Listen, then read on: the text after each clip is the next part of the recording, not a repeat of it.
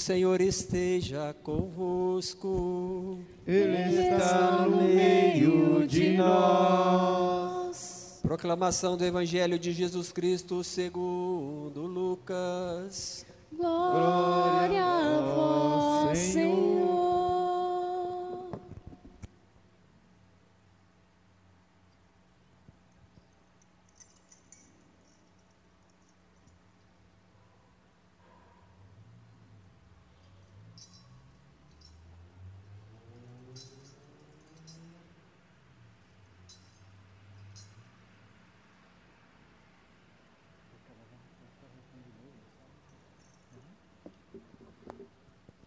Naquele tempo, todos estavam admirados com todas as coisas que Jesus fazia. Então, Jesus disse a seus discípulos: Prestai bem atenção às palavras que vou dizer. O filho do homem vai ser entregue nas mãos dos homens. Mas os discípulos não compreendiam o que Jesus dizia. O sentido lhes ficava escondido, de modo que não podiam entender. E eles tinham medo de fazer perguntas sobre o assunto. Palavra da salvação. Glória a vós, Senhor.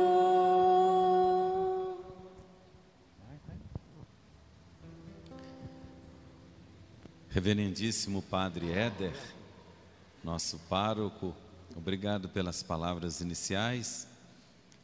E de fato, o Padre Éder é um padre jovem, bem formado, de uma espiritualidade muito profunda. Então, é, empolga o seu convite de estar aqui hoje. Caríssimos diáconos, desde os tempos em que aqui trabalhei, e a gente lembra de cada um, tem um mais jovem, né? Então é muito bom estar aqui, vendo-os agora diáconos, clérigos. Caro Rafael, que em breve, se Deus quiser, será diácono e sacerdote. Caríssimos irmãos, ministros, coroinhas, povo de Deus, cantores. Tião, né? Grande Tião. Estamos aqui para celebrar mais um dia da novena de São Miguel Arcanjo. E quando a gente pensa em São Miguel, não é possível não pensar no livro de Daniel, capítulo 12.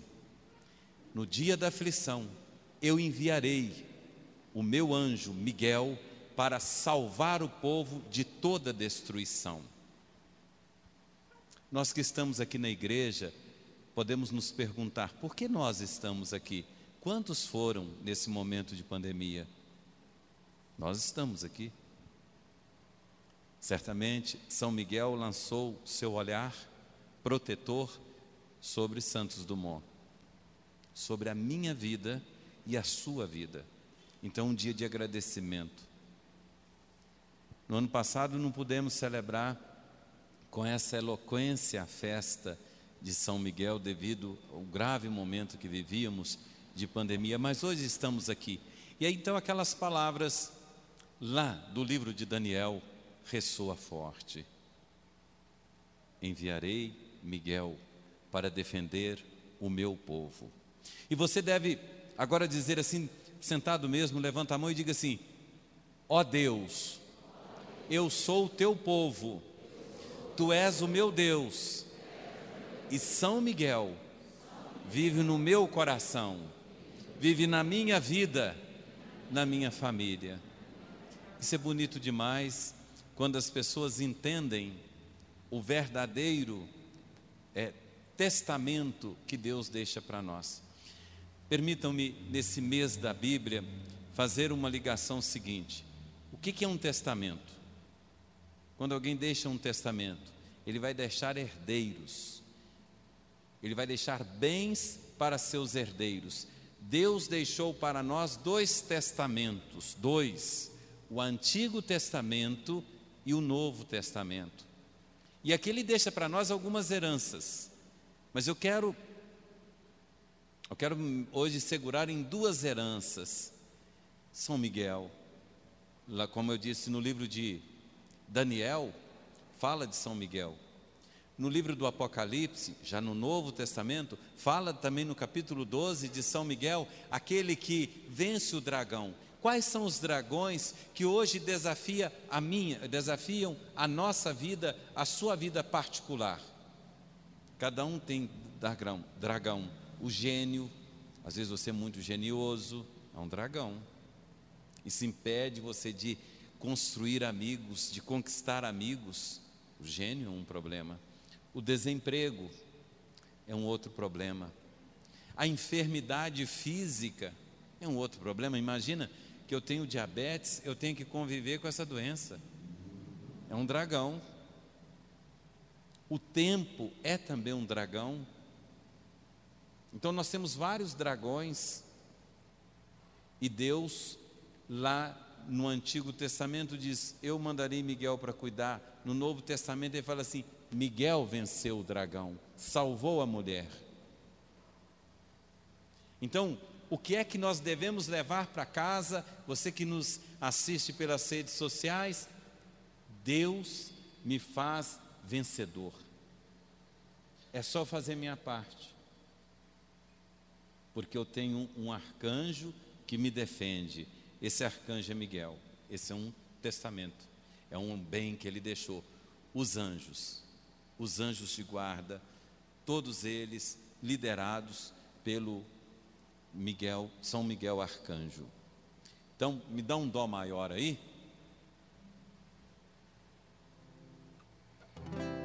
Manda seus anjos sobre nós e abençoa todos que esperam em vós. Vai, manda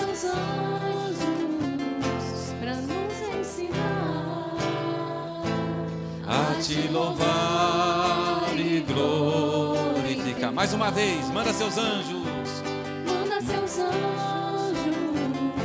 sobre nós e abençoa todos que esperam em vós. Manda teus anjos para nos ensinar a te louvar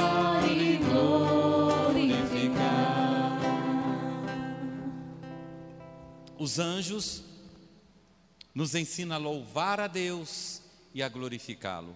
Então, o povo de São Miguel é um povo alegre, é um povo de festa, é um povo que sabe louvar a Deus e glorificar a Deus pela vida, pelos empreendimentos que cada um tem, pela bênção que cada um recebe no decorrer do ano da existência. Olha que bonito. Os anjos nos ensinam, primeira coisa, o senhorio de Deus. Deus é aquele que deve ser adorado, aquele que deve ser glorificado, aquele que deve ser cantado, aquele que deve ser poetizado, aquele que deve ser imitado no dia a dia. São eles que nos ensinam isso. São eles também que nos ensinam, na figura de São Miguel, a tornar pessoas, eu costumo usar um termo, capazes de viver uma autoestima espiritual. Você é poderoso, a sua oração é poderosa, você é capaz de vencer, você é capaz, como diz o Salmo 91, de pisar em cobras e escorpiões, de vencer dragões, você pode, e aqui a devoção aos anjos nos ajuda a superar todo desânimo, toda depressão, toda angústia, todo medo. Eu fico imaginando o que fez com que Irmã Dulce se tornasse a Santa Dulce dos pobres. O que, que fez Madre Teresa de Calcutá se tornar a Madre Teresa? O que fez São Vicente ser o pai dos pobres? Foi exatamente a coragem.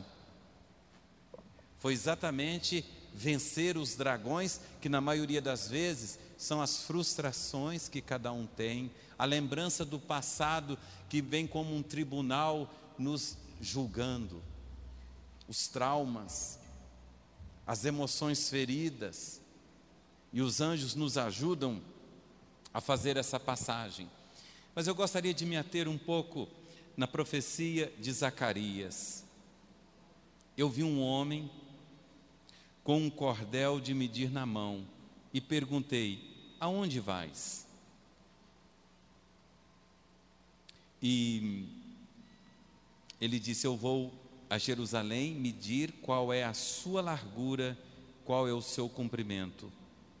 Eis que apareceu o anjo que falava em mim, enquanto lhe vinha ao encontro outro anjo que lhe disse: Corre a falar com esse moço, dizendo: A população de Jerusalém precisa ficar sem muralha, em vista da multidão de homens e animais que vivem no seu interior. Eu serei para ela, diz o Senhor, muralha de fogo ao seu redor e mostrarei minha glória no meio dela. Rejubila-te, alegra-te, cidade de Sião, eis que venho para habitar no meio de ti. Eu quero tirar dessa passagem de hoje, da profecia de Zacarias, que é bastante apocalíptica, o seguinte: qual é a sua largura e qual é o seu comprimento? Deus está te perguntando hoje: qual é a tua largura e qual é o teu comprimento? O que você suporta? O que você pode oferecer de bom para o mundo? É um questionamento. O que, que nós podemos oferecer para as jovens gerações?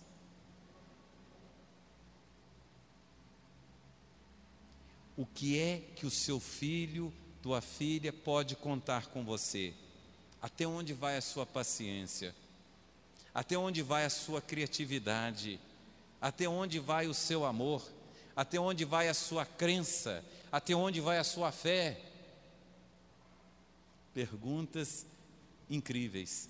Quais são os seus limites? Quais são as suas muralhas? Quais são as vedações que você tem na vida? Quais são as suas fendas? O autor diz que ele é o nosso povo e vai habitar no nosso interior. Sabe o que é isso? Você pode. Você pode superar. Você pode vencer todo e qualquer obstáculo que estiver à sua frente. Na hora da tempestade, você vai. Você conseguirá enxergar Deus no meio da fumaça. Você conseguirá tirar água da pedra. Porque você tem profundidade, você tem largura, você tem comprimento. Olha que incrível. Deus apostou tudo em você e em mim. O que depende de nós agora e levar, é levar isso adiante, porque Ele habita no nosso meio e habita dentro de nós através da comunhão.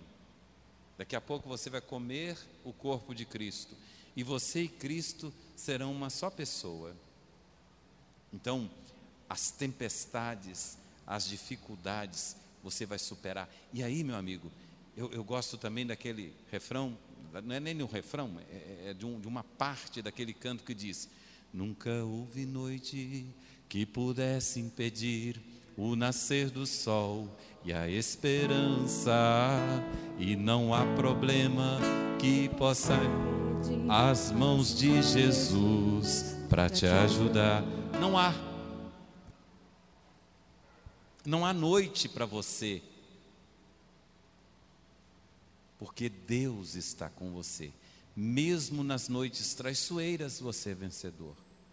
Então, irmã, quando tiver desafiador lá no educandário, a senhora pensar como é que eu vou fazer para dar conta de cuidar dessas crianças, lembra, Nunca houve noite que pudesse impedir o nascer do sol e a esperança, e não há problema que possa impedir as mãos de Jesus para te ajudar. É só isso.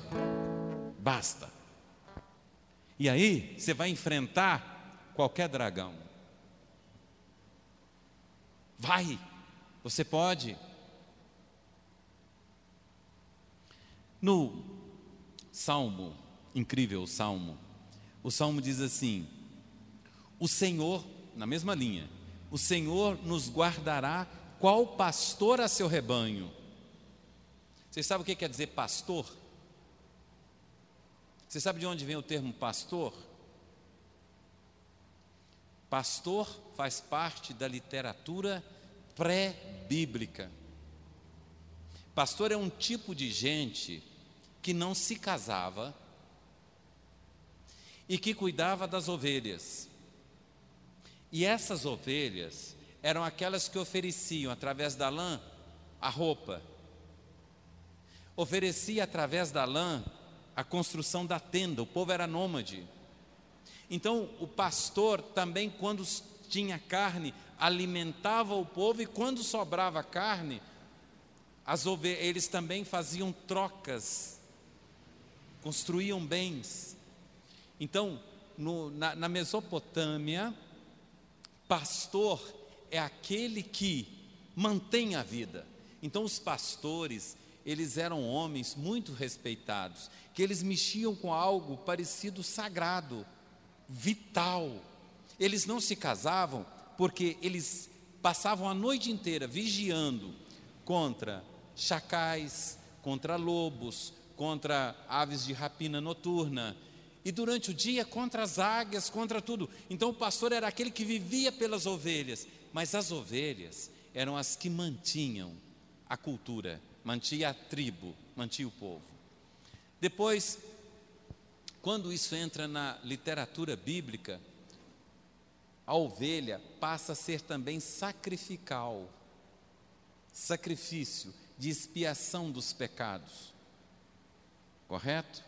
E aí, quando isso entra, sai da cultura pagã e entra na cultura bíblica, o pastor, além de manter a vida, também mantém a ligação do homem com Deus as ovelhas. Então o pastor passa a ter essa aura de, de, de, de sagrado, de santidade, porque o pastor cuida daquele, daquele animal que me alimenta, que me embala do frio e que também me faz falar direto com Deus e espiar os meus pecados.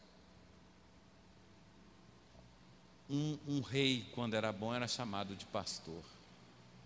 Só que, quando isso entra na cultura bíblica, só para vocês entenderem, eles chegaram à conclusão, e Davi é importante nisso, que o pastor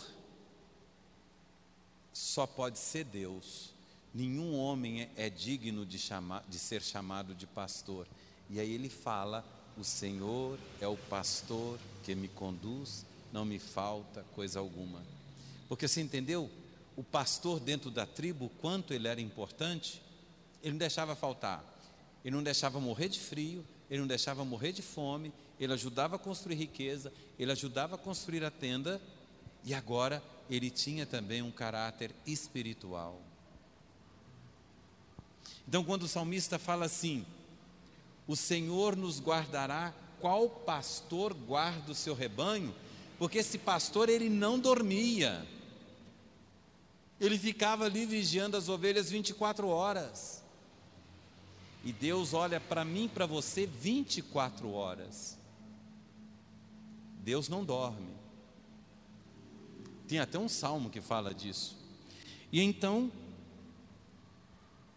ele diz: Ouvi nações a palavra do Senhor e anunciai-a nas ilhas mais distantes. Quem dispersou Israel vai congregá-lo e o guardará, qual pastor guarda o seu rebanho.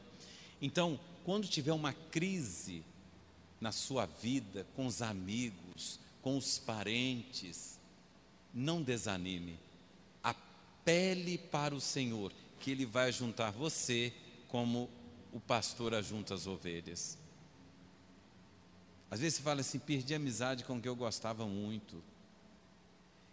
briguei com meu filho, com a minha filha, com meu marido, com a minha esposa e agora não vai voltar mais, porque teu dia ruim da gente. E o Senhor está dizendo assim: confie em Deus, Ele vai ajuntar você, como o pastor ajunta as ovelhas. Então você vai olhar que na literatura do Antigo Testamento, a ideia do pastor está ali. Mas o outro testamento, ou melhor, a outra herança que está no Novo Testamento, além de São Miguel, que eu falava, está aqui. Jesus falava para todos, deixava todo mundo admirado, então ele disse aos discípulos: Prestai atenção no que eu vou dizer. O filho do homem vai ser entregue nas mãos dos homens. Mas os discípulos não compreendiam o que Jesus dizia o sentido lhes ficava escondido, de modo que não podiam entender. E eles tinham medo de fazer perguntas. Nós podemos dizer ainda o seguinte: qual é o sentido que está por detrás que os discípulos não entendiam? É a ressurreição,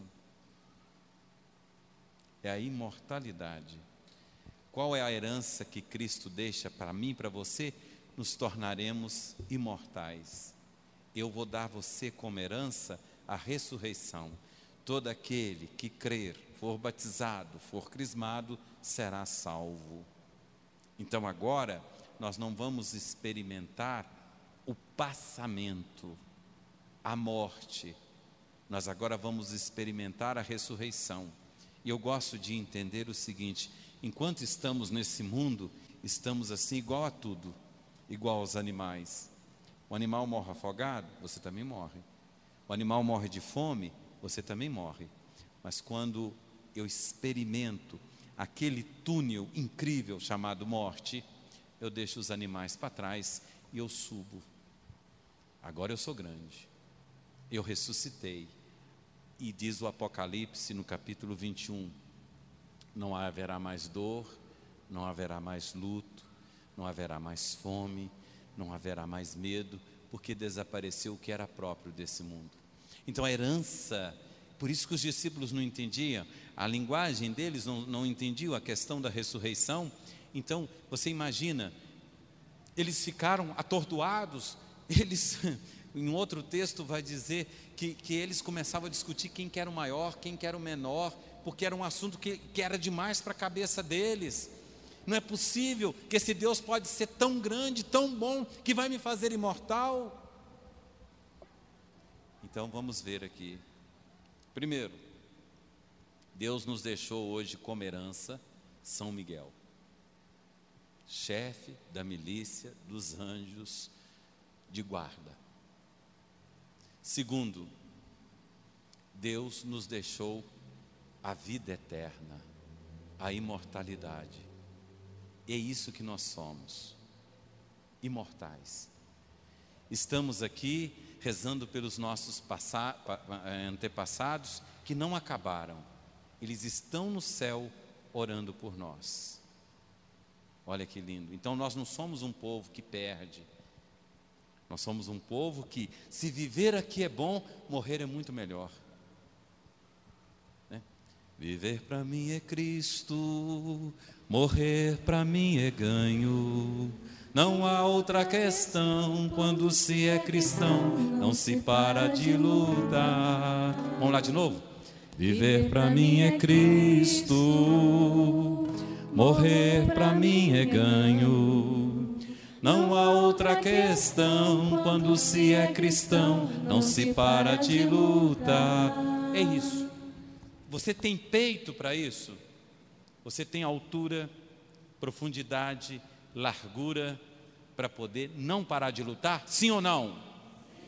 Sim. Sim. E aí, claro que eu vou cantar mais um pedacinho aqui de uma canção que eu acho muito bonita. Porque o Evangelho vai dizer que quando Jesus pregava, as pessoas ficavam vidradas no que ele falava. Saíam dali transformadas. E muitas delas não tinham fé. E muitas delas vivia a vida, complicava a vida E hoje nós vimos uma coisa tão bonita. Nós temos um anjo que cuida de nós. Nós temos um destino que é vida, vida plena, vida eterna. E aí, meu amigo, eu tenho que falar como aquele carinha lá, né, do Evangelho. Me contaram que o Senhor ia passar e que havia alguma chance de eu poder enxergar.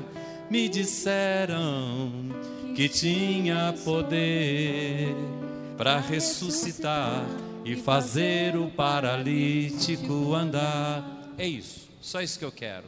E aí, quando eu descubro, como hoje, que eu sou um herdeiro da vida eterna, quando eu descubro que eu tenho profundidade, largura e altura para enfrentar qualquer parada, qualquer adrenalina, aí vai nascer dentro de mim o que? A fé. Renasceu dentro de mim a fé que há muito eu já não tinha. Eu senti meu coração bater, eu gritei para o Senhor me responder. O que? Jesus em pé. Jesus, filho de Davi, me cura. És o santo de Israel. Diante de ti a tempestade de não calar.